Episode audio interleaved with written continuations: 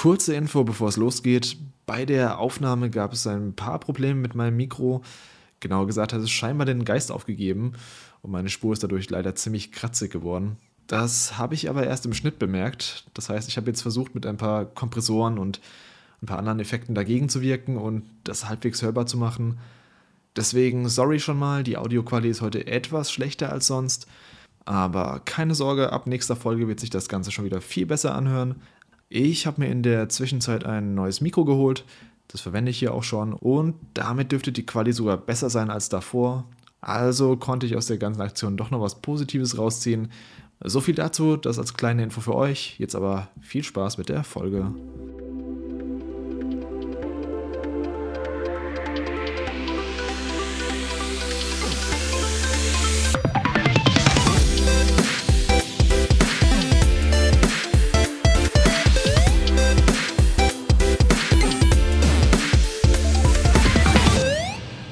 Willkommen zu einer neuen Ausgabe von Power On. Mein Name ist Chris und wie immer am Start ist auch der Robert. Moin Robert. Hi Chris. Nach, ja, nach längerer Zeit gibt es heute mal wieder eine Review-Runde von uns. Unser Format, in dem wir die ganzen Games besprechen, die wir zuletzt durchgespielt haben. Und da hat sich über die letzten Wochen einiges angesammelt. Also wir hatten jetzt in den letzten Wochen dieses ganze Summer Games Fest, Eventkram und Urlaube dazwischen. Und da hat es ganzheitlich nicht so ganz reingepasst, dass wir nochmal eine Review-Runde für die Games machen, die wir gespielt haben. Stattdessen haben wir hier und da ab und zu mal so ein paar Einzelreviews veröffentlicht. Und ja, wenn die, wenn die Folge erschienen ist, die hier, dann dürfte auch schon mein Final Fantasy 16 Review draußen sein. Deswegen werden wir das heute nicht besprechen. Dazu wird es dann in den kommenden Wochen auch nochmal einen, ja, nochmal einen Spezialcast geben und ein bisschen mehr Content. Deswegen, Robert, äh, wie sieht es bei dir aus? Was hast du zuletzt gezockt, beziehungsweise mit welchem Game wollen wir anfangen? Ich würde vorschlagen, dass wir mit dem Spiel Planet of Lana anfangen. Das hatte ich jetzt gerade auch vor ein paar Tagen erst durchgespielt und ähm, ich glaube, wir hatten das Spiel auch schon mal besprochen und zwar im letzten Jahr in unserem Gamescom Recap, weil wir das damals auf der Messe schon spielen konnten und äh, ja, wir hatten da beide eher so nicht unbedingt einen schlechten Eindruck von gewonnen, aber auch keinen besonders guten. Also es war technisch ein bisschen unausgereift damals und ähm, ja, man konnte noch nicht so richtig greifen, wie viel Abwechslung das Spiel bieten wird, auch so vom Setting her, weil das alles sehr copy and pasted wirkte. Und ähm, ja, es, es, hat sich so ein bisschen angefühlt wie so ein Standard 2D-Rätsel-Plattformer. Und ja, jetzt ist das Spiel vor kurzem erschienen, Ende Mai. Und äh, wir haben es beide gespielt. Und äh, ich muss sagen, mich hat es dann am Ende doch mehr überzeugen können, als ich vorher erwartet hätte. Hm. Ja, so geht es mir auch, um mal das Fazit schon mal vorwegzunehmen. Ähm, das Ganze wurde entwickelt von Wishfully Studios. Das ist so ein schwedischer Entwickler, der 2018 gegründet wurde. Das ist auch den ihr erstes Game, habe ich nachgelesen. Worum geht's? Man spielt Lana, ähm, so ein kleines Mädchen, beziehungsweise so ein Teenager-Mädchen, würde ich schon sagen, eher deren Dorf eines Tages von so feindlichen Maschinenkreaturen angegriffen wird und dabei werden sämtliche Bewohner vom Dorf eben entführt von diesen Maschinenkreaturen, darunter unter anderem auch ihre Schwester. Und Lana selbst kann glücklicherweise dann entkommen, trifft dann auch relativ schnell so ein kleines Wesen namens, ich glaube Mui hieß es, ähm, wenn ich mich recht erinnere. Jo, genau. Dass sie dann eben auch aus den Fängen von solchen Maschinenwesen befreit hat und dass ihr seit, ja, seit dem Moment dann quasi auf Schritt und Tritt folgt. Und ja, die beiden versuchen dann eben, quasi als Kernziel, versuchen die beiden eben die Bewohner zu finden quasi die Basis von den Maschinenwesen zu infiltrieren und die, ja, die Bewohner des Dorfs wieder zu befreien. Ja, und das, das Ganze ist, du hast schon gesagt, ist so eine Art 2D-Puzzle-Plattformer, ähnlich zu so Spielen wie Limbo, Inside, ähm, ja, Little Nightmares auch schon ein bisschen oder letztes Jahr kam dieses ähm, Somerville raus zum Beispiel. Also man springt, klettert und schleicht sich so ein bisschen durch die Level. Ja, und versucht dann vor allem eben von den feindlichen Maschinenkreaturen nicht entdeckt zu werden. Man hat so typische Schalter und Kisten, Verschieberätsel, an sich nichts Besonderes eigentlich. Aber der kleine Twist ist dabei, dass man eben Mui hat und mit Mui hat man quasi einen tierischen Begleiter, dem man Befehle geben kann, wodurch es dann eben ganz neue ähm, Rätseldesigns ergeben. Und das Zusammenspiel fand ich an sich ganz cool. Also wie gesagt, man kann verschiedene Befehle erteilen, zum Beispiel bleib hier sitzen oder folge mir oder beiß dieses äh, Seil durch oder diesen Gegenstand durch, um zum Beispiel ja, bestimmte Apparaturen zu bedienen oder Gegner abzulenken oder Gegner auszutricksen. Ja, und das hat bei mir auch immer ganz gut funktioniert. Ich weiß nicht, wie es dir da ging. Hattest du irgendwelche Probleme mit, mit ähm, Mui als KI-Partner? Ja, schon eigentlich. Also, Echt? groß, Okay. ja, im Großen und Ganzen hat es schon funktioniert, aber ich hatte schon öfter mal das Problem, dass ich vergessen habe, ihn zu rufen und es dann eine Zeit lang gedauert hat, bis er wieder bei mir war. Hm. Ähm, oder ich konnte auch immer schwer abschätzen, wie groß meine Befehlsreichweite ist. Also man hat, drückt ja dann den, den rechten Trigger und dann, Hm, das stimmt, ja. und dann hat man ja so ein, ähm, ja, da kommt so ein Icon quasi, was du so, ja, kreisförmig um deinen Spielcharakter herum bewegen kannst und das ist dann eben, ähm, ja, der Radius davon ist dann quasi deine, deine Befehlsreichweite und dann war es oft ein bisschen nervig, dass man irgendwo hochgeklettert ist und man dachte, okay, ich kann Mui jetzt befehlen, auf den Vorsprung über mir zu springen, aber dann war dann doch der Abstand zu groß äh, und da muss man wieder runterklettern. Also es gab da immer so ein paar Fummeleien, finde ich, ähm, Mhm. in der Steuerung von ihm. Aber ja, im Großen und Ganzen hat das schon gut funktioniert und ich würde auch sagen, dass die Rätsel, die sich daraus ergeben, ziemlich clever waren, nicht zu schwer, nicht zu leicht und auch Ja. eine ganz gute Abwechslung geboten haben.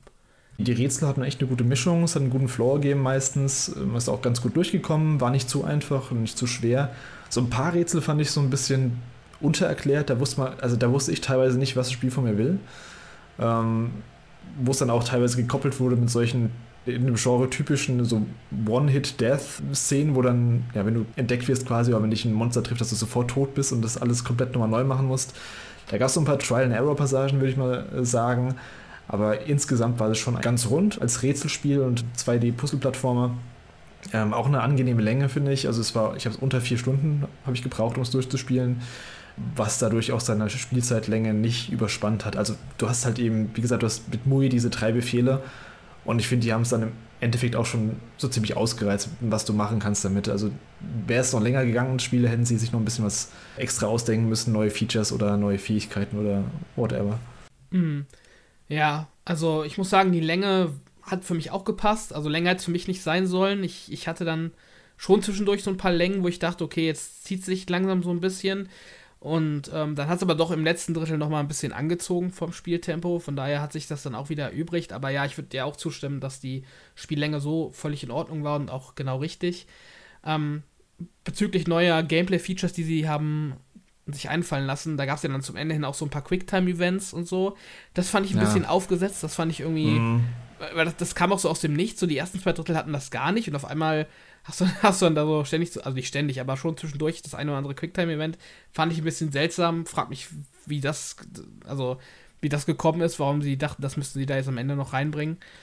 Aber ja, im Großen und Ganzen war das vom Gameplay her schon solide.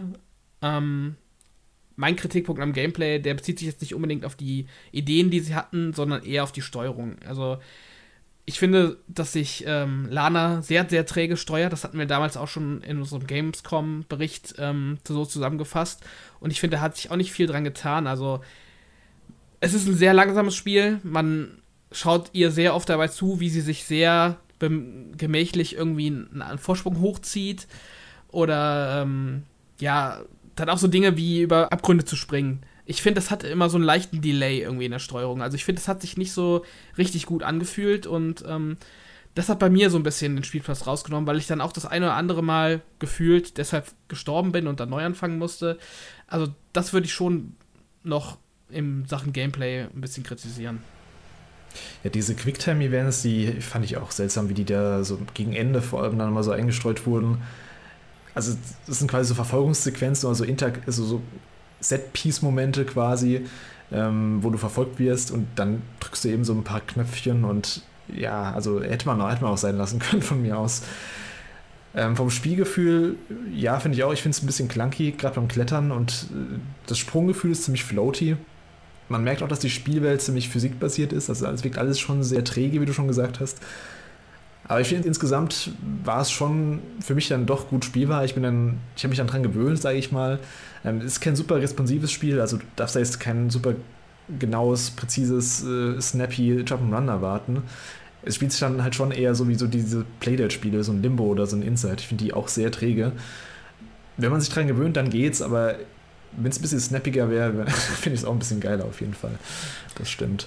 Was ich aber trotzdem noch positiv hervorheben würde, also gerade so diese Animationen, wenn die sich irgendwie ein Fels hochzieht oder so, oder auch die Laufanimation Mhm. von der Spielfigur, Ähm, ich fand die sehr schön. Also die waren super detailliert. Ich weiß nicht, ob dir das aufgefallen ist. Also super schön animierte ähm, Animation von der Spielfigur und ich glaube, daraus ergeben sich dann auch so ein bisschen diese, diese langsam Bewegung, weil das halt einfach äh, dann auch animationsmäßig alles so abgespult wurde. Ja, ähm, auf jeden Fall. Ja, dementsprechend hat es dann halt auch so seine Vorteile, aber auf die Dauer hin, auf die Stunden, die man es halt gespielt hat, hat sich dann doch ein bisschen, äh, ja, wie soll ich sagen, für mich ein bisschen in die Länge gezogen dadurch. Mhm. Ja, schöne Animation auf jeden Fall. Ich fand auch den Stil, also den ganzen Artstyle ziemlich gut. Den fand ich zur Gamescom damals zwar auch schon okay, aber ich, ich finde, das hat jetzt irgendwie im finalen Game besser zusammengepasst. Ich weiß nicht, ob die da an den Auflösungen oder nochmal irgendwie an den Hintergründen ein bisschen gearbeitet haben, aber ich fand, damals, zum Beispiel im letzten Jahr, hatte ich so ein bisschen ein Problem mit der Spielfigur, die so super simplistisch ist. Also die ganzen Menschen in dem Spiel sind sehr reduziert, was Gesichtsdetails angeht und generell. Also die die Hintergründe sind super detailliert, auch handgemalt, äh, sehen sehr schön und sehr bunt aus auch. Aber ich finde, im finalen Spiel war es irgendwie gar kein Problem mehr für mich. Ich fand, das war ein insgesamt ziemlich kohärenter und schöner Artstyle, bei dem eigentlich alles auch ganz gut ineinander gegriffen hat. Und wie du schon gesagt hast, die Performance, die war auch einwandfrei für mich. Also ich hatte, glaube ich, kaum bis gar keine ähm, Framerate-Probleme irgendwann mal. Nee, Framerate-Probleme hatte ich auch nicht. Also das war ja gerade auch auf der Gamescom damals noch ein Kritikpunkt von uns, dass das ziemlich rough wirkte und halt auch äh, ruckelig war. Das war jetzt bei mir auch gar nicht mehr. Ich hatte mhm. einen, einen Bug, wo ich dann Checkpoint neu laden musste. das, okay. Aber ähm, ja, ich will nicht sagen, der war selbst verschuldet, aber das war auch so eine Situation, die relativ ungewöhnlich war. Von daher würde ich mal behaupten, dass man ähm, den nicht unbedingt so begegnet im normalen Durchspielen.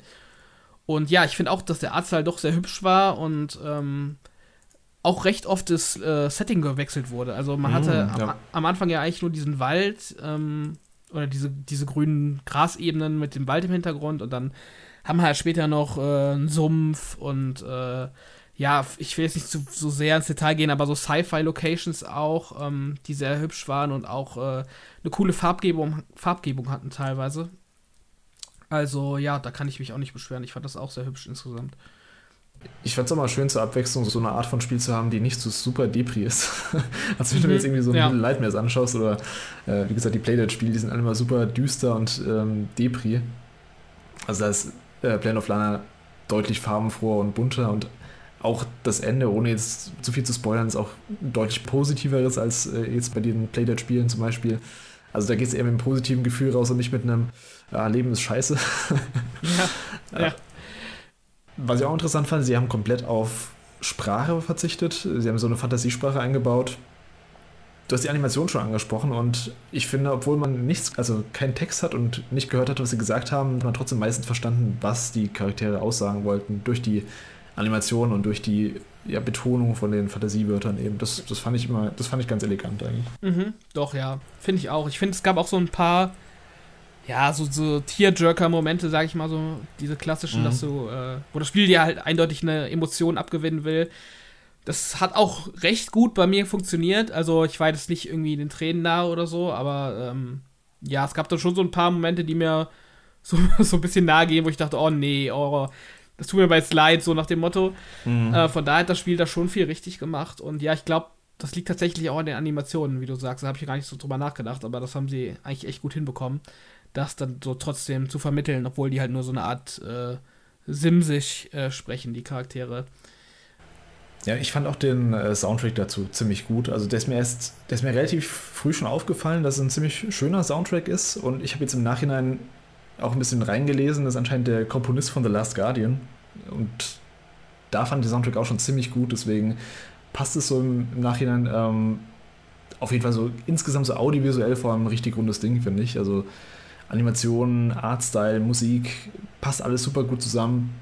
Wie gesagt, hat so ein paar, ja, so ein paar spielerische oder steuerungstechnisch Probleme, die ein bisschen, ja, die ein bisschen ausgereifter sein könnten, aber insgesamt ist es echt ein schönes kleines Ding, finde ich, das mich auch, äh, ja, ein bisschen überrascht hat, ähm, beziehungsweise mehr überrascht hat, als gedacht hätte. Ich dachte, es wird so ein, hm, so ein nettes Ding vielleicht, also gerade nach Sommerville letztes Jahr, das mich, mich ja richtig, richtig enttäuscht hat, äh, bin ich bei der Art von Spiel jetzt inzwischen auch so ein bisschen skeptischer. Ähm, diese 2D, bisschen, Anführungszeichen, Azi-Fazi, ähm, 2D-Puzzle-Plattformer.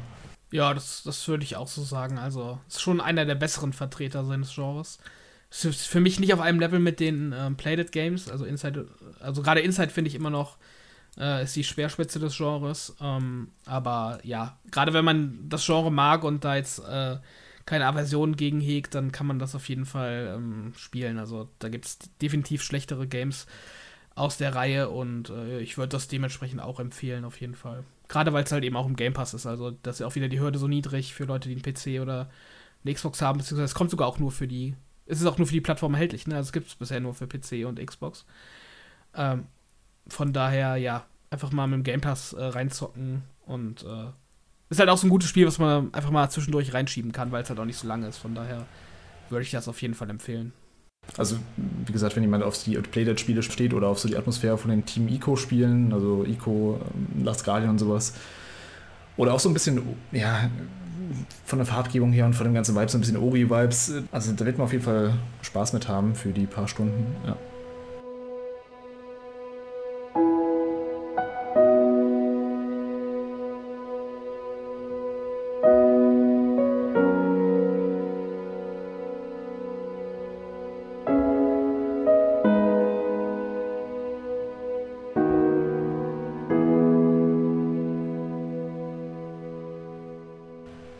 Hast du, Robert, noch ein Game gespielt, noch einen ziemlichen Blockbuster, der, ich glaube, auch im. Kam jetzt im Mai oder im April raus? Ich bin mir gar nicht mehr ganz sicher. Äh, es kam Ende April. Ach, Ende April war es, okay, mhm. genau. Du hast nämlich Star Wars Jedi Survivor gespielt. Und du bist ja großer Fan vom Vorgänger, den ich leider immer noch nicht äh, durchgespielt habe.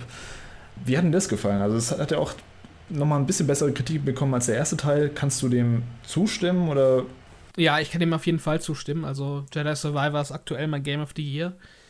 Ähm, oh, krass. Ich fand's richtig gut. Ähm, also ich fand sowohl von der Story cool, ich fand's vom Gameplay cool, ich fand äh, das Setting cool, ich fand die Detailverliebtheit cool. Also ich, ich geb, ich habe da eigentlich sehr wenig, was ich daran überhaupt aussetzen könnte. Also das ist ja auch wieder ein Action-Adventure ähm, von der Electronic Arts gepublished, von äh, Respawn Entertainment ähm, entwickelt und ja, auch dementsprechend äh, ein, Titel für die neuen Konsolen nur, dementsprechend auch grafisch wirklich hübsch. Und ja, ich muss wirklich auch sagen, dass diese Jedi-Games von, von Respawn, für mich ist, ist das der beste Star Wars-Content äh, seit, seit der Ursprungstrilogie. Also ich finde den, ich finde das richtig gut, auch so, was die mit mit der Marke machen, ähm, was sie darin für Stories erzählen. Das ist nicht so wie bei den aktuellen Disney-Filmen oder Serien, dass sie sich da auf so altbekanntem ausruhen und quasi nur ja, die Member Berries auspacken und irgendwie so Nostalgie-Bait betreiben, sondern sie denken sich doch immer neue Sachen aus und ähm, neue Storylines, neue Charaktere. Und äh, ich finde das schon richtig stark und das Gameplay wurde jetzt auch für das Titel nochmal weiterentwickelt. Also du hast ein komplexeres Kampfsystem, du hast mehr Gegnertypen, du hast komplexere Level, größere Level. Ähm, es gibt tolle lineare, cineastische Momente, die man sie auch so in weiß nicht, in einem Uncharted oder so finden würde. Es gibt coole Rätsel. Also es, das Spiel bietet halt so ein richtig tolles Gesamtpaket als Action-Adventure und äh, ja, dementsprechend, ich war da echt begeistert von. Also du kannst gerne mal einen Aspekt raushauen, zu dem du mehr erfahren willst. Ich habe jetzt ein paar genannt. Ähm, dann kann ich da nochmal näher drauf eingehen. Also mich interessiert vor allem die Welt. Die war ja im ersten Teil, du hast ja verschiedene Planeten im ersten Teil, die aber so bisschen Metroidvania-mäßig in sich abgesteckt waren. Ich habe jetzt gehört, dass im neuen, also im Shadow Survivor, das alles ein bisschen offener sein soll. Ähm, hat man dann trotzdem noch dieses Metroidvania-Prinzip oder wie sieht da so die Struktur aus? Mhm. Ähm, ja, also du hast das eigentlich schon ganz gut zusammengefasst. Also, äh, wie kann man da jetzt rangehen? Also, ich glaube, da muss ich, glaube ich, doch im, im Vorfeld noch mal ein bisschen was zur Story sagen, damit ich das quasi herleiten mhm. kann. Es ist nämlich so, dass äh, Fallen Order, also Jedi Survivor spielt fünf Jahre nach Fallen Order, so rum. Mhm. Ähm, was ein ziemlich krasser Zeitsprung ist, fand ich, den ich auch so nicht hab kommen sehen. Also ich habe mich relativ wenig gespoilt im Vorfeld. Und ähm, ja, wer Fallen Order durchgespielt hat, der weiß halt, dass das mit einem recht offenen Ende aufgehört hat. Ja, du hast halt der, der, ähm, der Jedi-Padawan im ersten Teil, der quasi über den Verlauf des Spiels zu einem Jedi ausgebildet wurde und ähm, dann auch seine Crew hatte, aus seinem, aus seinem Jedi-Meister und noch einen Piloten und noch ein paar anderen Leuten, die man auf der Reise getroffen hat. Und das Spiel macht halt echt so einen Hardcut und sagt, nee, es sind fünf Jahre vergangen. Äh, der Krieg läuft quasi, die Rebellion ist im vollen Gange gegen das Imperium. Und äh, deine Gruppe hat sich getrennt. Dein Hauptcharakter Cal ist vernarbt äh, von oben bis unten, hat richtig viel Scheiße miterlebt in den letzten fünf Jahren und ähm, ist quasi so ein, ja, so ein Guerillakämpfer, der halt versucht, als Lone Wolf oder teilweise auch mit einer Crew ähm, ja, gegen das Imperium vorzugehen. Und ja, das Spiel beginnt im Grunde damit, dass bei einem Auftrag von dir richtig viel schief geht und deine aktuelle Crew quasi gekillt wird und du dann sozusagen die alte Truppe nochmal so zusammenraufen willst. Und mhm. ähm, ja, einer aus der Truppe, der hat sich auf so einem Planeten quasi niedergelassen, hat da so eine Bar gegründet und dieser Planet ist deine Homebase sozusagen für das Spiel. Also es gibt quasi einen Hauptplaneten, der ziemlich groß ist, äh, wo du so eine Kantine hast, wie man sie aus Star Wars kennt, mit super vielen coolen Alien-Rassen und Details und die verändert sich auch im Laufe der Spielzeit. Und ähm, ja, das ist so deine Homebase und auf diesem Planeten hast du dann halt Missionen, weil es dann da auch alte Jedi-Tempel gibt oder äh, ja, andere Geheimnisse zu entdecken und du bekommst dann halt quasi recht schnell einen Haupthandlungsstrang, eine neue Hauptmotivation für Cal und die führt dich dann eben auch wieder auf andere Planeten und die variieren eigentlich in Größe. Also es gibt Planeten, die sind ziemlich linear, die bieten jetzt nicht so viel Auslauffläche, also die sind halt nicht so Open-World-mäßig geformt, sondern schon so eher im Stil der Fallen Order-Level. Und dann gibt es aber mhm. auch wieder Planeten, die sind sehr offen, wo du dann auch Reittiere hast. Aber ich würde trotzdem sagen, es sind nicht so ausschweifende Open Worlds. Also die wirken im ersten Moment so, aber du merkst recht schnell, wo die Grenzen sind und wie weit du gehen kannst. Und es ist halt nicht so diese Open World, die dich dann so komplett auslaugt, ähm, wo du dann, ja, ewig irgendwelche Sammelobjekte einsammelst und dann irgendwann keinen Bock mehr hast. Also das haben die schon ganz gut hinbekommen, dem Spieler immer ein gutes Pacing zu bieten von so linearen Leveln, offenen Leveln und äh, ja, dann auch immer wieder neue Missionen auf dem Planeten zu haben. Also du reist dann von einem Planeten zum anderen und wieder zurück, weil sich dann da wieder was Neues ergeben hat. Also so wirst du halt immer weiter geführt. Du bekommst dann auf dem einen Planeten eine neue Fähigkeit, mhm. die dir dann auf dem anderen Planeten wieder einen neuen Weg öffnet. Ähm, und dementsprechend äh, ist das Pacing da sehr abwechslungsreich und sehr gut. Kann man das äh, strukturell vielleicht so ein bisschen mit äh, God of War Ragnarok vergleichen? Das hat ja auch so offenere Areale gehabt, aber dann auch wieder so lineare Level. Ja, doch, das kann man ganz gut äh, vergleichen. Also doch, das, das, das passt eigentlich schon ganz gut vom Vergleich mhm. her. Ähm, Cal ist halt sehr viel akrobatischer als ein Kratos. Ähm, also, was halt auch cool ist, weil man die ganzen Fähigkeiten von Teil 1 behalten hat, also Doppelsprung und alles Mögliche. Also quasi alles, was du in Teil 1 freigeschaltet hast, das hast du halt von Anfang an. Dadurch kannst du halt super viel klettern und super viel hochspringen schon von Anfang an. Aber sie finden halt trotzdem auch, äh, ja, sie finden halt trotzdem auch sehr logische neue Fähigkeiten für Kerl. Also, wo du halt nicht das Gefühl hast, okay, das ist jetzt irgendwie aufgesetzt, ähm, dass der jetzt da irgendwie nicht weiterkommt, sondern das ist alles schön, ja, stimmig in sich. Also. Ich sehe es gerade auch im Gameplay-Video. Da springt er über so ganz hoch im Himmel so kleine, ja, was sind das? So kleine Ballons oder so? Ja, so genau. Plattformen, ja. wo sich mit dem Greifhaken hin und her jumpt. Also genau. Das, das, kommt mir neu vor. Das hatte ich im ersten Teil nicht so gesehen. Ja, der Greifhaken ist halt auch eine der ersten Fähigkeiten, die du ähm, äh, bekommst und die wird dann auch nochmal so ein bisschen erweitert, dass du da dich an so Ballons quasi oder an so schwebenden Objekten so wegschleudern kannst. Also wie so eine, wie so ein Schleuder quasi. Und äh, okay, nice. Also das ist echt also ich meine, das hat Respawn ja auch schon bei Titanfall bewiesen, dass sie so Plattforming sehr gut können und halt auch so einen Gameplay-Flow entstehen lassen können äh, beim Plattforming. Und das äh, ja, liefern sie halt jetzt auch wieder ab. Also. Ja, das fand ich beim ersten Teil noch so, so ein bisschen unausgereift, aber hier wirkt das echt ein bisschen dynamisch. Ja. Diesen Wallrun hat es ja im ersten Teil nur, glaube ich, so an, an genau. ein bisschen klettern konntest du, aber ja, also sie haben halt natürlich im ersten Teil dann erst die Fähigkeiten nach und nach aufgebaut und die hast du dann halt im zweiten Teil sofort. Dadurch mm. bist du halt von Anfang an äh, ein bisschen dynamischer. Was würdest du sagen, hat sich im Kampfsystem nochmal geändert? Ähm, Gibt es irgendwelche grundlegenden Änderungen nochmal oder ist es ja, im Kern das gleiche geblieben? Also ganz im Kern ist es das gleiche. Es hatte ja auch immer so leichte Souls-like Vibes, das Spiel. Mm. Ähm, und das hat es jetzt immer noch. Also du hast immer noch eine Lock-on-Funktion, du hast immer noch Seelen, die du droppst beim, beim Sterben, die du wieder einsammeln musst, äh, sozusagen. Und so weiter. Also diese Elemente sind ähm, da geblieben. Und auch, ja, diese geteilten Blocks, die du machen musst, damit du countern kannst und so. Also es ist jetzt nicht so Souls-like wie ein, ähm, wie ein Souls, also es ist schon so Souls-like Light, was ich aber eigentlich ganz angenehm finde. Also es ist halt so ein Kampfsystem, was sich nicht so komplett unterfordert, aber eben auch nicht frustriert. Also es spielt sich, finde ich, sehr gut und ähm, ja, es hat halt so einen gewissen Anspruch, dass du halt schon dich konzentrieren musst beim Spielen, aber eben nicht, äh, nicht, äh, ja, abgenervt wirst, weil du halt einfach nur so ein Action-Adventure spielen willst. Es gibt auch verschiedene Schwierigkeitsgrade, also das ist gar kein Problem. Und ansonsten hat sich halt noch verändert, dass du ähm, verschiedene Waffen hast. Also mm, du, okay. hast, du, du hast im ersten Teil hast du halt das normale Lichtschwert und zum Ende hin bekommst du so ein Doppellichtschwert, wie das Darth Maul hat in Episode mm. 1. Und ähm, ja, das normale Lichtschwert und das Doppellichtschwert, das hast du im zweiten Teil auch von Anfang an. Kannst du einfach auf dem Steuerkreuz wechseln und du bekommst halt ziemlich früh im Spiel alle anderen Lichtschwerttypen. Also du bekommst so ein Kylo Ren Lichtschwert, ähm, was, äh, wenn dir das was sagt, das ist der Neue aus der neuen Trilogie, der Böse, der hat so mhm. wie so ein Schwertgriff, wo dann so Flammen rauskommen. Ähm, das ist quasi das Äquivalent zu einem Langschwert in dem Spiel. Also das ist halt langsamer ähm, hat aber eine größere Reichweite und ähm, ja, ich weiß gar nicht mehr, macht irgendwie mehr Schaden, aber dafür ist es halt langsamer. Also die ganzen neuen Schwerttypen haben halt alle Vorteile und Nachteile. Also du kannst ja quasi so nach deinem Spielstil entsprechend dir was aussuchen. Ähm, das normale Lichtschwert hat halt so, ist halt so ein, so ein Mittelding aus allem. Das, die Doppelklinge ähm, ist halt für Gegnergruppen sehr gut geeignet. Dann gibt es noch äh, einen Lichtschwerttyp, wo du quasi in jeder Hand ein Lichtschwert hast. Und es gibt ein Lichtschwert und eine Pistole. Also in der einen Hand hast du eine Pistole, in der anderen ein Lichtschwert.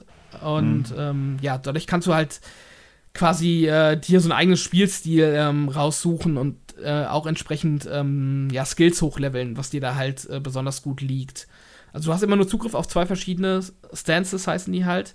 Du kannst die mhm. aber an jedem Speicherpunkt immer durchwechseln und äh, ja, so ergibt sich da einfach ein dynamischeres Gameplay, weil du einfach äh, ja, je nach Boss oder so kannst du dann halt mal einen anderen äh, Stance ausprobieren, ob der irgendwie für den Boss äh, besser geeignet ist und so weiter. Und ähm, ja, ich finde, da haben sie das, das Gameplay, das Kampfgameplay nochmal sehr gut ähm, fortgeführt und sich was Neues ausgedacht dabei. Ja, nice. Das, das klingt alles ziemlich gut, muss ich echt sagen. Also, da habe ich jetzt auch Bock bekommen, das Game mal zu spielen, aber ich glaube, man sollte den ersten Teil trotzdem vorher spielen, oder? ja, ich, ich würde schon sagen. Also, gerade die Story, die finde ich, macht schon viel vom Spiel aus weil die auch wirklich gut ist. Also mhm. es ist jetzt nicht keine so eine, ja, es ist jetzt auch nicht die, die Oscar-Story, also das will ich jetzt auch nicht behaupten, aber mir sind die Charaktere halt auch echt ans Herz gewachsen, muss ich sagen. Also seit dem ersten Teil schon. Ich finde, die sind richtig cool geschrieben. Das ist so eine richtig coole Gruppendynamik, die da entsteht ähm, bei, den, bei den Games. Also, ich weiß nicht, wenn du so Guardians of the Galaxy oder so nimmst, die Filme, da hast mhm. du ja mhm. auch irgendwie so Charaktere, die so richtig gut zusammenwirken und zusammenpassen. Und das hast du halt hier auch. Und ich glaube, da geht dir schon was, wenn du den ersten Teil nicht gespielt hast, weil du da e-, eben so das Beziehungsgeflecht nicht richtig einordnen kannst. Hm, na klar. Was ich noch auf jeden Fall noch sagen wollte, ist, dass ähm, ich auch diese cineastischen Momente nochmal besonders hervorheben möchte. Also es gibt da wirklich so ein paar Sequ Sequenzen, die sind wirklich richtig cool inszeniert und ähm, ja, auch richtig aufwendig und auch so richtig, ach, wie soll ich das sagen? Also du spielst es halt und denkst dir danach so, wow, krass, das war jetzt richtig cool. Mhm. Also, da, also so richtig nochmal so Momente, wo du denkst, okay, da haben sie sich jetzt richtig, richtig Mühe gegeben, das irgendwie geil zu inszenieren. Also das ist dann auch nochmal so eine Steigerung zum ersten Teil, wo es auch teilweise so Momente gab, aber das wird hier im zweiten Teil dann auch nochmal getoppt so ein paar Magic Moments. Also. Ja, auf jeden Fall, auf jeden Fall. Ähm, glaubst du, da kommt dann jetzt noch was oder wurde die Geschichte jetzt mit dem zweiten Teil äh, quasi abgeschlossen? Nee, da, da kann auf jeden Fall noch was kommen. Also, ich bin mir auch sehr sicher, dass da noch was kommt. Das Ende ähm, ist schon befriedigend. Also, die, die schließen die Storyline vom, von dem Spiel schon gut ab, aber natürlich ist da auch wieder Sequel-Bait am Ende, wo du weißt, okay, mm. da können sie jetzt ansetzen und da werden sie jetzt ansetzen. Also, dementsprechend, äh, ja, rechne ich fest damit, dass da nochmal ein neuer Teil kommt. Für den ersten Teil gab es keinen DLC, oder? Ähm, ich glaube keinen signifikanten. Kann sein, dass es da irgendwelche Challenges oder so gab, aber ah, okay. ja, kein Story-DLC. Naja, finde ich gut. Also ich mag es, wenn die Games so in sich geschlossen sind, dann lieber auf einen eher vollwertigen Nachfolger entwickelt wird. Mhm. Ja, cool. Hast du noch, hast du noch irgendwas zum, zu Star Wars? Ja, also ich, ich kann es nur empfehlen. Ähm, es ist wie gesagt mein Game of the Year bisher und ähm, ja, es wird. Starfield. Ja, Starfield kommt noch. ähm, also das zweite Weltraum-Game dieses Jahr. Äh, also ich bin mir ziemlich sicher, dass es auf jeden Fall in der Top 5 landen wird, wahrscheinlich sogar noch höher. Ähm, ich hatte echt mit keinem Spiel so, so, viel Spaß dieses Jahr. Also, das hat mich echt richtig äh, gefesselt auch immer und ich hatte immer richtig Bock äh, weiterzuspielen abends und die Zeit ist echt verflogen dabei und ähm, ja, also ich, ich, ich ähm, kann da echt nur eine, eine Lanze für brechen, dem eine Chance zu geben, wenn er es noch nicht getan hat. Es ist halt auch so, so liebenswert gemacht. Also, das ist, das ist jetzt nicht so eine EA-Massenware, wie man sie jetzt von den Sportspielen oder so kennt. Also, du hast wirklich das Gefühl, dass so ein Team dahinter, was richtig Bock auf diese Charaktere hat, was richtig Bock auf Star Wars hat. Also, ich hatte schon diese Kantine am Anfang erwähnt, die so als Homebase wirkt und du triffst halt zum Beispiel auch auf deinen Reisen immer wieder Charaktere, die du so rekrutieren kannst für diese Kantina. Und mhm. äh, die laufen dann halt auch auf dem Planeten rum und sind dann halt in dieser Kantine und immer wenn du auf dem Planeten bist, haben die halt quasi neue Dinge zu erzählen. Und es ist so richtig, so richtig viel so Content drumherum geschnürt, den du halt auch verpassen kannst, wenn du einfach dran vorbeiläufst und einfach von Missionsmarker zu Missionsmarker gehst. Aber wenn du dir halt so die Zeit nimmst, dir die Sachen anzugucken und äh, mit den Charakteren zu interagieren, dann, äh, ja, dann kannst du halt noch immer umso mehr bei rausziehen. Und das ist für mich auch immer so ein Faktor, der mir dann so diese Immersion gibt, dass ich irgendwie so in dieser Spielwelt versinke und dementsprechend, ja, ich kann es echt nur empfehlen. Ähm, ich fand es echt richtig gut. Also wer so Action-Adventures mag mit, mit Rätseln, mit Springen, mit Klettern, mit äh, coolen Kämpfen und dann auch noch so ein, ja, ein Fable für äh, Star Wars hat oder zumindest so Sci-Fi-Stories nicht komplett abgeneigt ist, ja, da führt da meiner Meinung nach kein Weg dran vorbei. Also ich finde, das ist schon ein Must-Play dieses Jahr. Ja, nice. Star Wars Jedi Fallen Order ähm, Werde ich mir auch noch anschauen, wenn ich die Zeit dazu habe, auf jeden Fall. Ja, Jedi Survivor. äh, Jedi Survivor. ja. Oh man, diese Namen, ey. ich komme auch durcheinander.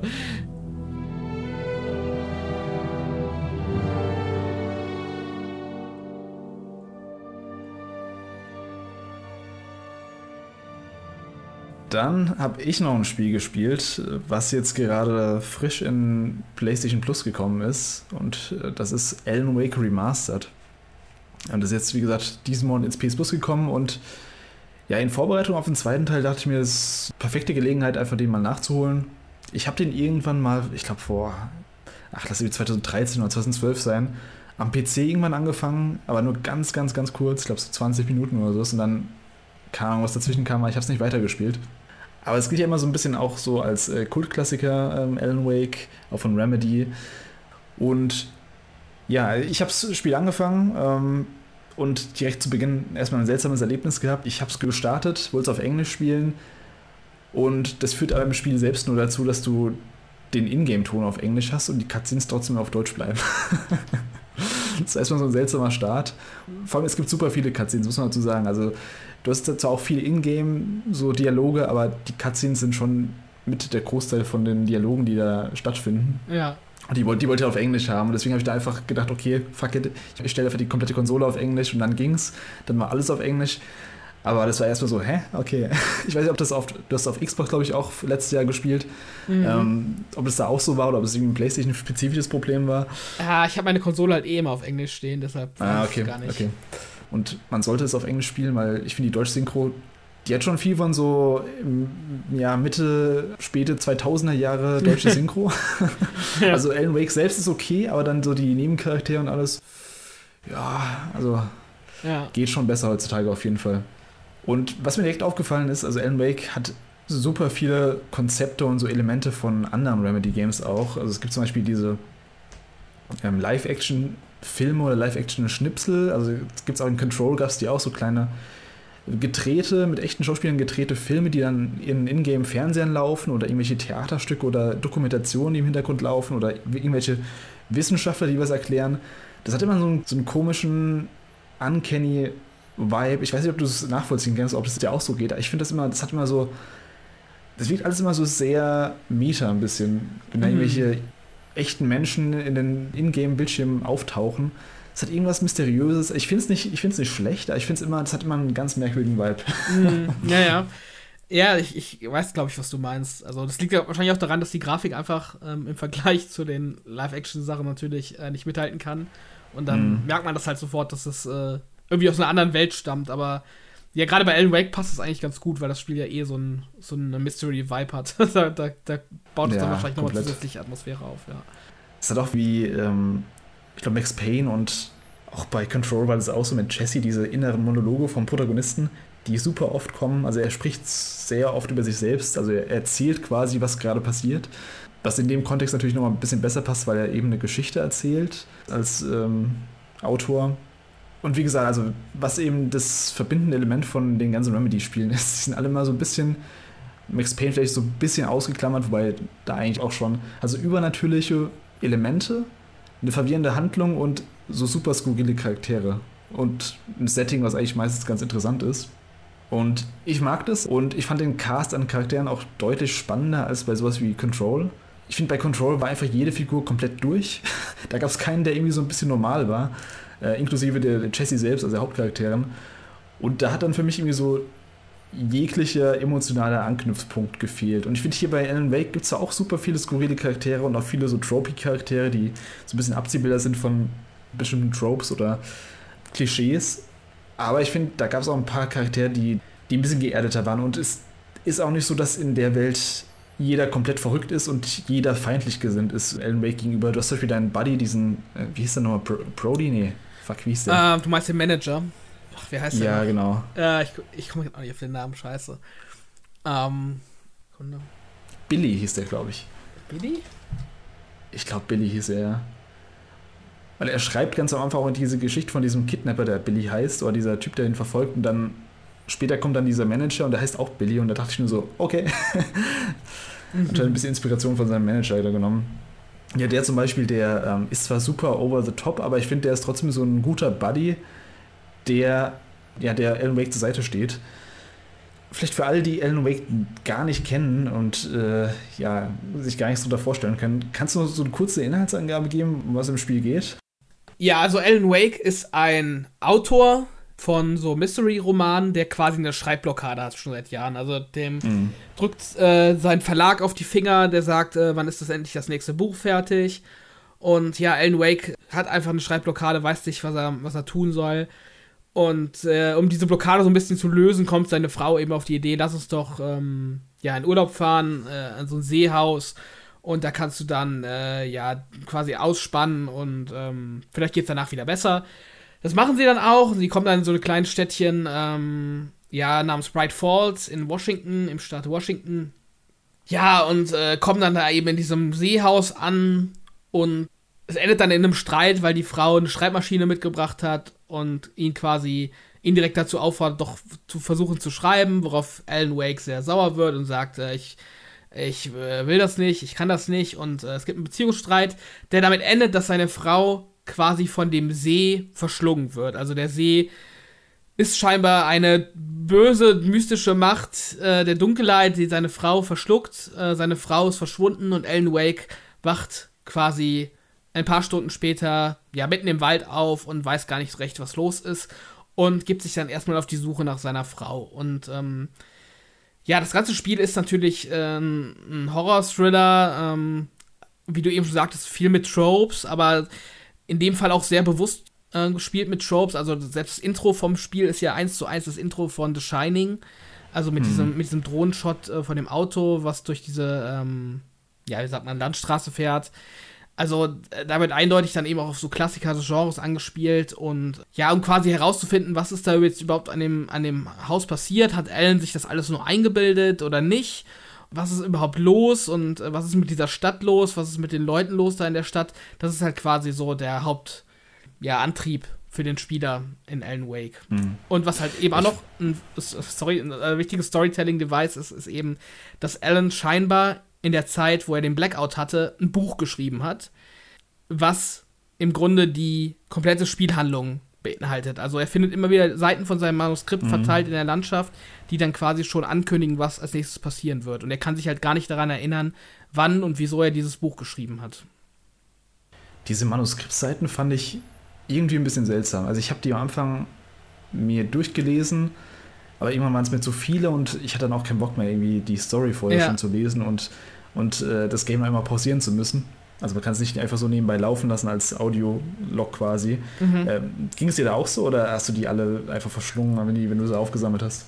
Ähm, ich glaube, beim ersten Durchspielen, damals auf der Xbox 360, habe ich die schon noch gelesen. Mhm, okay. Aber jetzt beim zweiten auch nicht mehr. Also, beziehungsweise ich habe es schon öfters durchgespielt, damals auf der 360, ich habe es schon auch drei, vier Mal durchgespielt. Oh, Aber okay. jetzt beim äh, Replay quasi, nee, da habe ich mir den auch nicht mehr gegeben. Und ja, was du auch sagtest, es war halt super nervig, dass du dann dein Menü äh, bleiben musst und äh, nicht die Chance hast, einfach weiterzuspielen, während das dann irgendwie als Voice-Over abläuft. Das wird man, glaube ich, heutzutage anders machen. Mhm. Es sind auch nicht nur so drei, vier, fünf ja, Skriptseiten pro Level zum Beispiel. Es sind halt echt ich keine Ahnung, wie viele Skriptseiten sind, 300 oder so insgesamt, das sind echt ziemlich viele. Ja. Und ja, also das ist echt viel. Ja, was sich so ein bisschen wie ein so ein roter Faden durch das Spiel zieht, ist so die Tatsache, dass man als Spieler nie richtig weiß, und das fängt schon ganz am Anfang an mit dieser Autoszene, da wo diese Leiche verschwindet. Mhm. Man weiß nie richtig, ist es jetzt real? Also erlebt er es gerade tatsächlich? Äh, ist es nur eine Einbildung oder ist es, eine, ist es vielleicht eine parallele Realität? Und das Spiel weiß das auch, also das spielt auch damit, dass man nie ganz sicher sein kann, ist es jetzt äh, tatsächlich in der Wirklichkeit oder ist es gerade in, in seinem Kopf nur. Finde ich auch immer ganz spannend, sowas. Und ich finde, das wird sogar, dieses ganze, ist es jetzt äh, Realität oder ist es nicht, das wird bis zum Ende auch nicht richtig aufgelöst. Also ich, ich weiß nicht, ob du eine bessere Erklärung hast, oder jetzt vielleicht in Spoiler zu gehen, oder vielleicht können wir auch in Spoiler einfach gehen, damit wir nicht um heißen Brei rumreden müssen. Ja. Jetzt nochmal Spoilerwarnung hier offiziell. Am Ende ist ja so, dass ja, man findet eben heraus, dass Alan Wake eben dieses Skript geschrieben hat in seinem Blackout und das dann eben auch dazu geführt hat, dass seine Frau eben verschwunden ist oder in diese Dunkelheit gesogen wurde oder whatever. Und ich habe das jetzt so verstanden, am Ende hat er sich dazu aufgerafft, nochmal das Ende abzuändern. Aber da er als äh, Writer von Krimi- oder Thriller-Romanen kein super Happy End schreiben muss, muss noch irgendwas, ja, irgendwas Tragisches passieren. Und dadurch ist er eben jetzt selbst gefangen in seiner eigenen Dunkelheit, in, eigenen, in seiner eigenen, ähm, ja, in seinem eigenen Roman, in seiner eigenen Literatur und die Frau ist eben jetzt wieder entkommen und in der realen Welt. So irgendwie, irgendwie so habe ich es mir zusammengereimt. Ja, ist eine interessante Interpretation. Ich habe mir ja ehrlich gesagt noch nie so detailliert darüber Gedanken drüber gemacht. Also für mich war das, ähm, war das schon immer so, dass es äh, real passiert. Ähm, hm also gerade so nach dem Punkt, wo man in dieser Irrenanstalt ist und dann da trotzdem so die Dunkelheit einbricht und äh, ja, der Arzt, ja. Äh, dieser Scharlatan da mehr oder weniger auch ähm, drüber Bescheid weiß und dann, dann ja auch seine gerechte Strafe erhält, da ist dann für mich auch so der Punkt, wo ich da nicht mehr dran gezweifelt habe, dass es das wirklich passiert. Ja. Ähm, Fände ich auch interessanter, als ähm, so einen kompletten Twist zu machen, so von wegen hat sich das alles nur eingebildet. Äh, ja, aber generell, was so diese, diese beiden alten Omas sind, die da irgendwie das Licht und die Dunkelheit verkörpern. Und äh, ja, auch dieser letzte Satz, äh, was sagt er da nochmal? Das ist kein See, es ist ein Ozean oder so. It's a, it's a ocean, ja. ja. das ist halt seit, wann kam das Spiel raus? 2008 oder so? Seitdem ist das halt so der absolute. 10 oder 11, glaube ich. Ja, 2010. Also seit 13 Jahren ist es halt so der asozialste Teaser überhaupt, weil du halt denkst, what? Was soll das heißen? Und es wurde halt bisher nie beantwortet. Dementsprechend, ja, ich, ich habe da gar nicht so viele Gedanken dazu. Also ich, ich, ich habe keine Ahnung, wie sie da, wie sie daran mhm. anknüpfen. Ich weiß auch gar nicht mehr, ob ich das damals cool oder scheiße fand, dass sie äh, das so am Ende lassen. Ich glaube, ich fand das damals eher so cool, weil es irgendwie so what the fuck mäßig mhm. war. Ähm, ja, aber also es ist auf jeden Fall eine interessante Interpretation von dir. Mhm. Ich habe mir ein paar Sachen danach noch durchgelesen, so von ja, Interpretationen, so, so, ein bisschen zumindest, nicht, nicht super ausführlich. Oder auch nochmal den Trailer zum zweiten Teil angeschaut. Mhm. Und da ist ja die Prämisse, dass du als Alan Wake aus deiner Dunkelheit entfliehen musst. Das ist quasi das Ziel vom Spiel, dass Alan Wake aus dieser Darkness quasi entflieht. Ja. Und deswegen passt es so ganz gut, dass er anscheinend jetzt sich selbst in die Dunkelheit geschrieben hat, sozusagen, und mhm. jetzt versucht, im zweiten Teil wieder rauszukommen. Äh, wie das dann funktioniert, keine Ahnung, oder wie, wie die es genau machen. Also er ist ja scheinbar nicht mehr, also er ist ja am Ende scheinbar irgendwo anders äh, als seine Frau. Das, das wird ja so angedeutet. Sie ist ja an dem See dann wieder und mhm. sucht dann quasi, äh, ruft nach ihm und er ist dann irgendwie in seinem Kapuff und schreibt dann, ja, schreibt die Story weiter. Und ich fand das Ende ein bisschen, ich habe mir noch ein bisschen krasseren Twist erwartet, mir irgendwas Konkreteres noch erwartet, deswegen fand ich das ein bisschen unbefriedigend, aber ich finde es mhm. befriedigend, dass ich jetzt weiß, dass es weitergeht. Ja. also das vielleicht wird es ja noch irgendwie aufgelöst. So generell finde ich die ganze Stimmung richtig cool beim Spiel. Eben, du hast eben diese Kleinstadt-Vibes, diese, ja, hat man öfter auch, keine Ahnung, so ein bisschen Stranger Things-like, auch in so einer kleinen Stadt, wo weirde Sachen passieren. Mhm. Wird auch ganz cool dadurch visualisiert, dass du eben Ja, du hast eben diese, einmal diese Schattengegner, die ich ziemlich lame fand, aber da hast du auch teilweise diese Gegenstände, die dich einfach angreifen. Und das ja. fand ich ein ganz cooles Element, wenn ich dann einfach so einen, so einen Stuhl angreift oder so einen, so einen Autoreifen. ja. Ja, vielleicht mal so generell zum Gameplay. Ich hatte mir vorher so ein paar Sachen angelesen, also ich habe mir so ein paar Sachen mitbekommen und so der größte Kritikpunkt an Alan Wake, den ich immer gelesen habe, ist das Gameplay. Und ja, kann ich nachvollziehen. Also, das ist schon so das Luigi's Menschen-Prinzip im Grunde. Also, du leuchtest mit der Taschenlampe diese Schattenwesen an, die dich ab und zu verfolgen, bis sie eben ja quasi so eine Barriere brechen und du sie damit für normalen Schaden freilegst, zum Beispiel Schusswaffen. Mhm. Ähm, das fand ich am Anfang ganz nett. Äh, später fand ich es aber viel zu häufig, dass da irgendwelche Kreaturen dich verfolgen oder irgendwelche Gegnermassen kommen. Besonders schlecht fand ich die Momente, wenn du mal keine Waffe oder keine Munition hast und mhm. einfach versuchst wegzurennen, das, das funktioniert im Spiel gar nicht. Super klanke und super frustig. Ja, also sehe ich auf jeden Fall ähnlich. Also ich hatte es auch, wann haben wir darüber gesprochen? Jetzt zuletzt in einem Cast. Ähm, mhm. Also das Spiel, du merkst das Spiel natürlich an, dass es von 2010 ist. Also ja. Also das merkst du halt auch, finde ich, ähm, nicht nur beim Gameplay, sondern auch so wie die Stadt dargestellt wird. Klar würdest du da heutzutage hättest du da wahrscheinlich mehr Details so in der Stadt mit Leuten, die da zumindest am Anfang vom Spiel noch irgendwie unterwegs sind und so. Also mhm. dementsprechend muss man das auch immer so ein bisschen im zeitlichen Kontext einordnen. Aber ja, also gerade so diese Momente, die du sagtest, ähm, wo man quasi wehrlos ist, die sind schon ein bisschen frustig, weil auch dieser Ausweichmove, den man über den linken Bumper ausführt, ähm, der ist halt auch nicht so richtig geil getimed. Also den machst du halt offen, dann wirst du trotzdem getroffen und du weißt irgendwie nicht so richtig warum. Ich finde auch das ähm, Schwierigkeitsgrad-Balancing irgendwie seltsam, weil äh, ich glaube, es gibt verschiedene Schwierigkeitsgrade und ich habe es jetzt, glaube ich, auf normal gespielt zuletzt. Oder ich habe es zumindest jetzt nicht irgendwie hochgestellt. Und da fand ich es einfach in 95% der Zeit viel zu einfach. Also ich hatte einfach ständig bei allen Waffen sämtliche Munition voll. Ähm, hatte dadurch quasi gar keine Probleme. äh, ähm, und da gab es halt immer wieder so Momente, ähm, die dann ja, die dann frustig waren, also wo du dann halt keine Waffen hast und dann musst du irgendwie äh, Gegner nur anleuchten oder so, ähm, so Flares hinschmeißen, damit dann ein anderer NPC die quasi abschießt, was irgendwie mhm. nicht richtig funktioniert hat. Also da musste ich dann auch mehrmals Checkpoint wiederholen. Ja, dementsprechend, ähm, ja, da wird man halt heutzutage mehr machen. Das hoffe ich mir halt eben auch vom Sequel, dass sie da das Kampf-Gameplay so ein bisschen komplexer gestalten. Also du hast auch einen sehr starken Auto-Aim beim Schießen. Also mhm. das nimmt halt auch nochmal so Schwierigkeitsgrad raus. Ähm, du musst halt quasi nur so grob in die Richtung von dem Gegner gucken und dann triffst du den auch, egal mit welcher Waffe. Das fand ich aber gar nicht so schlecht, weil ich fand das, äh, das fand nicht so geil. Deswegen war dieses Auto-Aim, okay, cool, ich leuchte dich an und dann mache ich Auto-Aim ja. auf dich drauf, GTA-like und dann sind die weg. Ja, ähm, äh, es, es, es, hat gepasst so äh, dafür, wie es angelegt war, aber mhm ja, äh, ich glaube, das kann man schon noch ein bisschen. Also, man kann dem so ein bisschen mehr Tiefgang geben, so.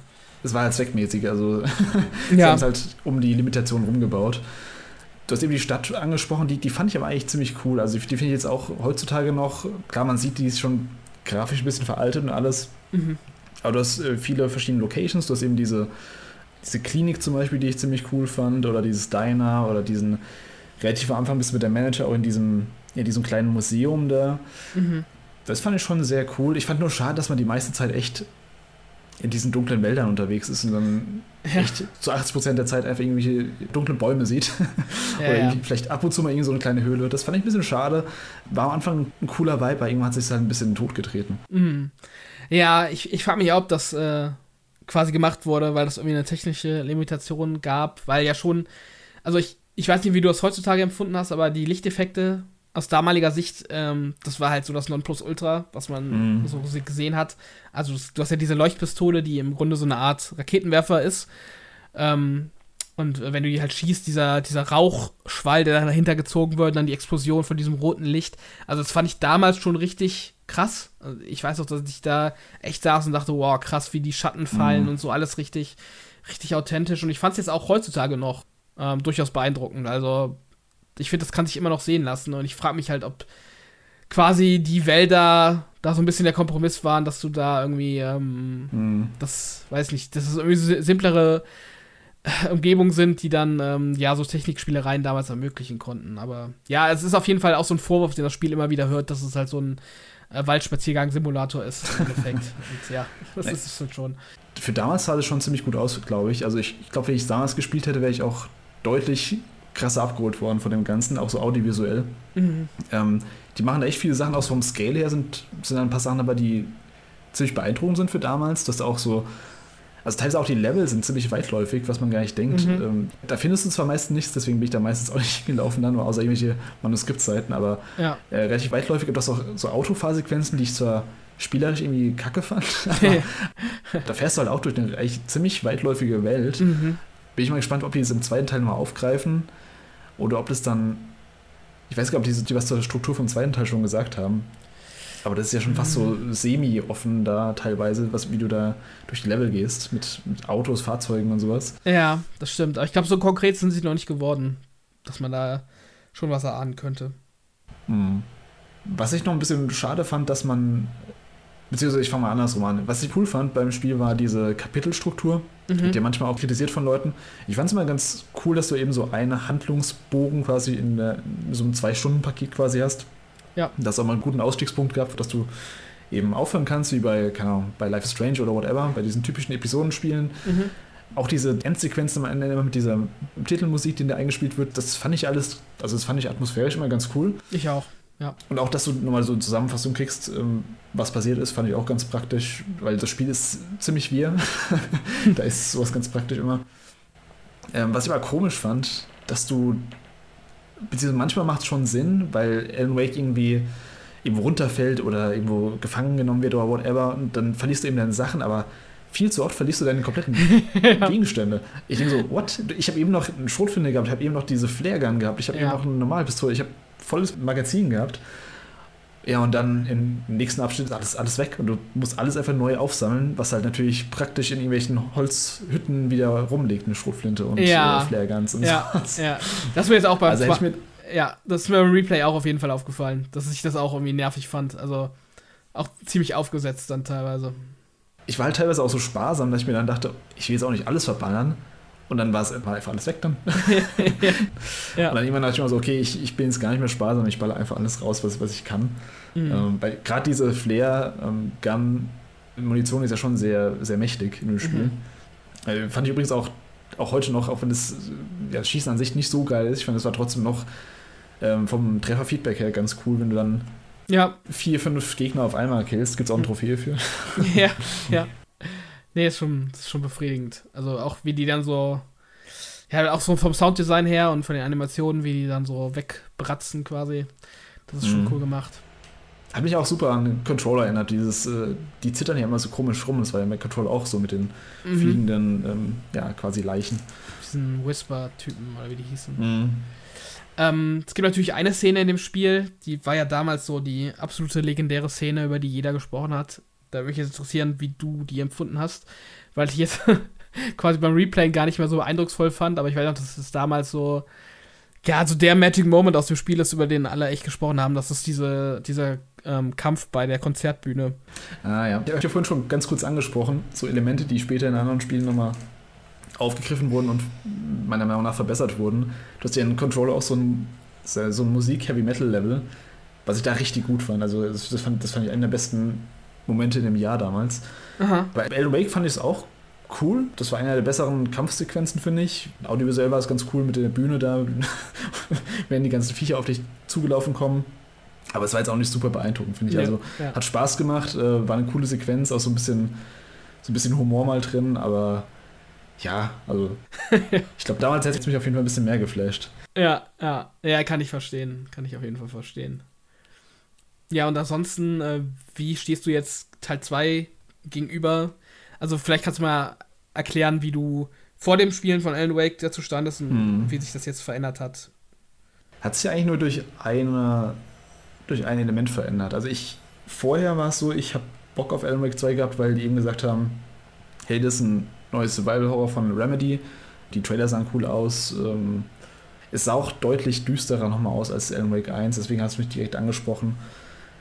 Ähm, so nach dem Spielen vom ersten Teil habe ich da jetzt vor allem auch die, ja, die Story-Erwartung dran, dass es irgendwie so ein bisschen, ja, ich will keine falschen Hoffnungen schüren, dass es irgendwie nochmal komplett kohärent aufgeklärt wird, aber dass vielleicht so ein bisschen so ein paar Antworten kommen zu ein paar mhm. Sachen. Mhm. Ähm, gerade was so Alan Wakes Verbleib da angeht und was jetzt aus ihm geworden ist, weil er ist ja auch viel viel älter auf einmal in Alan Wake 2. Oder hat, oder ist zumindest, ja, er ist ziemlich verkommen auf jeden Fall mit diesem mhm. Rauschebart und äh, ja, fettigen ja. Haaren, whatever. Ich hoffe halt vor allem, dass Gameplay-technisch da so. Klar, sie können dieses Taschenlampenprinzip wieder verwenden, aber da muss halt echt so ein bisschen. Da muss das Gameplay schon noch ein bisschen knackiger werden und die ganze Third-Person-Shooter-Mechanik besser werden. Aber das haben sie ja auch eigentlich schon auf der ähm, mm. auf dem PlayStation Showcase in diesem Gameplay-Abschnitt. Da gab es ja den kurzen Kampf. Also scheinbar ja. machen sie nicht mehr so diese Massenkämpfe, habe ich jetzt das Gefühl gehabt. Also nicht mehr, dass da so sechs Gegner auf einmal auf dich kommen, sondern schon eher so eins gegen eins Kämpfe, die dann eben so ein bisschen mehr ja, Taktik erfordern. Ich glaube, das ist auch der bessere Weg. Das war nämlich auch so ein Punkt, den ich nicht so gut fand bei dem Spiel. Wenn zu viele Gegner, ja, wenn nicht so viele Gegner angegriffen haben und dann gab es ja diese diese eine Art von Gegner, die so hin und her teleportiert ist quasi, die dann mhm. immer zu schnell einfach war. Da konntest du gar nicht hinterherkommen, während dann irgendwie drei andere auf dich drauf sind. Also sie haben ja super viel gelernt, jetzt auch mit, den, mit Control, was sie noch entwickelt haben in der Zeit. Und Quantum Break. Quantum Break, genau. Das, Quantum Break habe ich jetzt nicht gespielt, aber Control zumindest ist ein ziemlich guter Third-Person-Shooter, mhm. meiner Meinung nach. Und klar, sie nehmen wahrscheinlich jetzt nicht die super übernatürlichen Kräfte von Jesse mit ja, Gegenständen hin und her ziehen und sowas, aber ich glaube, das Team ist jetzt schon deutlich fähiger, so einen modernen Third-Person-Shooter entwickeln und die werden jetzt nicht äh, eins zu eins das kopieren. Hat man ja auch schon gesehen, dass es besser geworden ist. Also ich kann mir tatsächlich vorstellen, dass sie da auch ähm, durch diese Zweiteilung von den Spielcharakteren, also von dieser FBI-Agentin, die den, wie heißt der, Nightingale heißt der, glaube ich, dieser mhm. FBI-Agent, der dich, der dich verfolgt, eins, die, die sucht den ja quasi oder will ermitteln, was mit dem passiert ist. Ich kann mir halt Ach, vorstellen. Stimmt, der, der, ist ja gar nicht gestorben, der ist ja nur auch von der Dunkelheit verschluckt worden. Genau, genau. Ähm, stimmt, ja. Also ich kann mir halt vorstellen, dass sie so ein relativ ja, geerdetes will ich jetzt nicht unbedingt nennen bei Alan Wake, aber halt für Alan Wake-Verhältnisse geerdetes äh, Third-Person-Shooter-Gameplay hat und dass Alan mhm. Wake vielleicht dann nochmal ein bisschen wilder wird. Weil, ähm, wenn du die DLCs noch spielst, wirst du halt sehen, dass er, mh, hm, soll ich sagen, er auch schon so ein paar Zauberkräfte hat im Endeffekt. Also du äh, hast da halt so Worte, so geschriebene Worte, die so in der Ge Umgebung herumfliegen. Und äh, die kannst du anleuchten und dann erscheinen die Objekte halt. Ähm, also, weiß ich nicht, mm, okay. steht dann Treppe, dann leuchtet die Tre Treppe an und dann erscheint eine Treppe. Mm. Sowas halt. Und ich kann mir halt vorstellen, dass sie darauf irgendwie nochmal so aufbauen. Und äh, während ich ja jetzt gerade so drüber philosophiere, könnte ich mir halt vorstellen, dass sie so ein bisschen wie ein Bioshock Infinite machen, wo du halt auch diese Tears hast. Ähm, ja, stimmt. Ähm, also vielleicht machen sie sowas, dass du dann da quasi äh, irgendwie so on the fly irgendwelche Sachen beschwören kannst oder so. Also ich, ich kann mir halt schon vorstellen, dass die da bei dem Alan Wake Abschnitten dann noch, noch mal ein bisschen äh, mhm ein bisschen mehr ins Fantastische rübergehen. Aber diese Polizistin oder FBI-Agentin jetzt im zweiten Teil, das ist nicht die aus dem ersten Teil, oder? Nee, ich glaube nicht. Ich glaube, das ist ein neuer Charakter. Okay, ja. Ja, also Alan Wake Remastered, ich finde, das kann man heutzutage auch noch spielen. Ist jetzt nicht gameplay-technisch ein super krasses Spiel, aber hat, finde ich, schon eine sehr eigene und einzigartige Atmosphäre immer noch. Mhm. Gibt auch wenige Spiele, die so ich sag mal, verkopft erzählerisch sind wie, wie, wie die Remedy-Spiele. Äh, Quantum Break will ich auch noch nachholen irgendwann. Ähm ich fand das ja sehr gut. Also ich finde Quantum Break ist besser als Control. Das ist kontroverse okay. Meinung, aber ich. Bin ich mal gespannt. Ich fand, das, ich fand das richtig gut. Das hat halt auch so ein mhm. bisschen diesen, ähm, dieses Alan Wake Gameplay mit diesem Auto-Aim. Mhm, okay. Also, ja. Ich denke, das, das wird dir, also wenn du Quantum, also Control ganz gut fandest, das Alan Wake jetzt auch, dann wird dir auch Quantum Break gefallen. Also, gehe ich mal von aus. Ja. Ja, wie gesagt, ich glaube, wenn ich es damals gespielt hätte, hätte es mich wahrscheinlich deutlich mehr abgeholt. Allein schon, weil es eben grafisch, ich, ich sehe immer noch, dass für damals war es schon grafisch ziemlich cool und wie gesagt, auch der Scale und alles ist jetzt schon ein bisschen in die Jahre gekommen, klar, aber das arbeitet immer noch mit so ein paar visuellen Spielereien, die ich immer ganz cool finde. Ähm, wie gesagt, wenn man nicht weiß, ob was real ist oder nicht und äh, Dinge auftauchen, wieder verschwinden und ja, mhm. so der ganze Schissel. Ist halt so ein moderner Klassiker, finde ich. Also ich finde, das ist auch irgendwie sowas, was man gespielt haben sollte, wenn man, wenn man so eine quasi breite äh, Videogame-Historie haben will, dann ist das für mich mhm. schon so ein Ding, was man irgendwie mal ja angefasst haben sollte. Ja, ist auf jeden Fall auch ein Name, den man eigentlich kennen sollte, zumindest.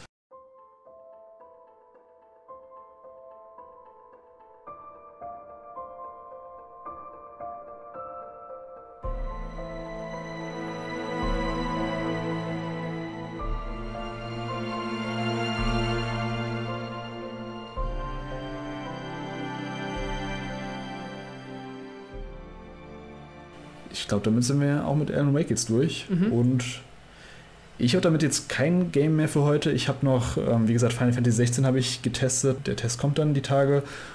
Und ich bin gerade an Humanity dran. Auf PS5 so ein Puzzle-Plattformer, aber dazu ja, werde ich dann mehr erzählen, wenn ich durch bin. Hast du gerade irgendwas auf dem Zettel, was du aktiv spielst?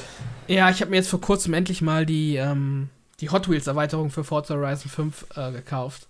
Mhm. Weil ich da Bock drauf hatte und nicht damals, also vor einem knappen Jahr, also ich kam im letzten Sommer raus, ähm, bin ich nicht dazu gekommen. Äh, die spiele ich aktuell immer so nebenbei so ein bisschen und äh, ja, gefällt mir auch wieder gut, genauso wie die Hot Wheels Erweiterung für, was war das, Teil 3, glaube ich. Genau. Ja, ähm, ja finde ich, passt sehr gut zu Horizon und macht auf jeden Fall Laune. Und ansonsten arbeite ich mich immer noch durch Zelda durch, ähm, was wir jetzt hier im Cast ah. auch noch nicht besprochen haben. Äh, Stimmt. Ja, also. ja, also ich, ich sag mal so, ich werde da wahrscheinlich äh, äh, zum Ende des Jahres, wenn wir einen Jahresrückblick machen, dann nochmal mhm. weiter ausholen, ähm, was meine Meinung dazu angeht. Aber dass es sich bei mir so ein bisschen verschleppt, das äh, sollte schon mhm. einiges aussagen. Also ich, ich fand ja Breath of the Wild schon nur gut und ja, Tears ist da für mich so in der gleichen Kerbe. Ja, wir hatten ja ein paar Ersteindrücke in dem Famitsu-Cast mit den Kollegen von The World is Square schon geteilt. Mhm. Ich, ich habe es durchgespielt in der Zwischenzeit aber ich hatte jetzt auch noch keinen, ja, noch keine große Lust, so die Gedanken richtig zu sammeln und mal so ein richtiges Fazit dazu auszuformulieren. Ähm, ich glaube, das wird dann auch besser im Gespräch, im Dialog dann passieren am Gegenende des Jahres. Und dann auch mal schauen, wo das bei mir landet im Endeffekt. Mhm. Vielleicht so als Kurzfazit, ich finde es ein bisschen besser als Breath of the Wild, aber das war ja auch nicht so mein allerliebstes Spiel. Ja. Jetzt haben wir es erfolgreich unbeliebt gemacht und können aufhören. Ja, nochmal schön unbeliebt gemacht, die ganzen Zelda-Fans verschreckt und ja. Wenn ihr trotzdem Spaß habt und trotzdem mehr von uns hören möchtet, dann folgt uns gerne auf Spotify und abonniert uns auf YouTube, Power on the Gaming Podcast. Ähm, wir sind dann demnächst wieder mit der neuen Folge am Start und ja, macht's gut und bis dahin haut rein. Tschüss. Tschüss.